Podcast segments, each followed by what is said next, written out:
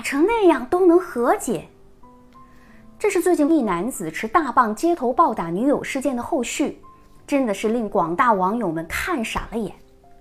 原本以为女人被狂扇耳光、被当街追打、被大棍猛打腰部这种情节的结局，一定是男人受到法律制裁，女人立马分手。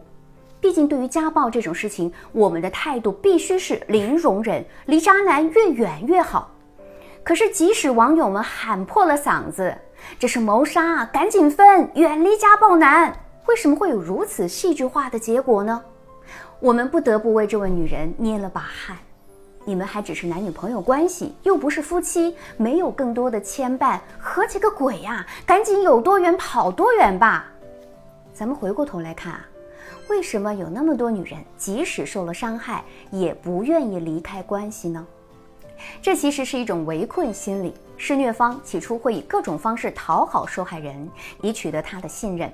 之后呢，再以各种方式使受害人感到害怕，比如身体威胁、性暴力，或者以家人恐吓等等，以至于受害人不断的焦虑、恐惧，不相信自己可以改变处境。在他们心里，即使离开，可还是会有危险，或许会从现在的被伤害变成被摧毁，甚至失去生命。于是呢，就只能在这个牢笼里不可自拔。除此之外，还有部分女性是沉浸在救世主情节里，俗称圣母情节，自我感动，以为他们之间还有爱，或者说自己还爱着那个人，之后的关系就会出现逆转，会凭着自己对他的好，他一定有变好的那一天。我真的说到这里啊，我都要暴怒了。为什么家暴会周而复始，不断的恶性循环呢？就是因为有太多人被所谓的爱情迷昏了眼。要知道啊，你那一点锋芒都没有的善良，根本不可能等来浪子回头。而渣男之所以践踏你、伤害你，就是因为你那没有底线的原谅。亲爱的姑娘们，一定要牢记，家暴不是犯错，那是犯罪。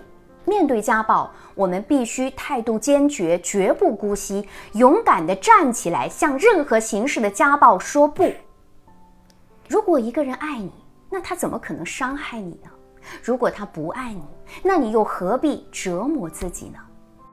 不管什么原因，请远离伤害，才能靠近幸福。我是小资，关注我，影响千万女性，收获幸福。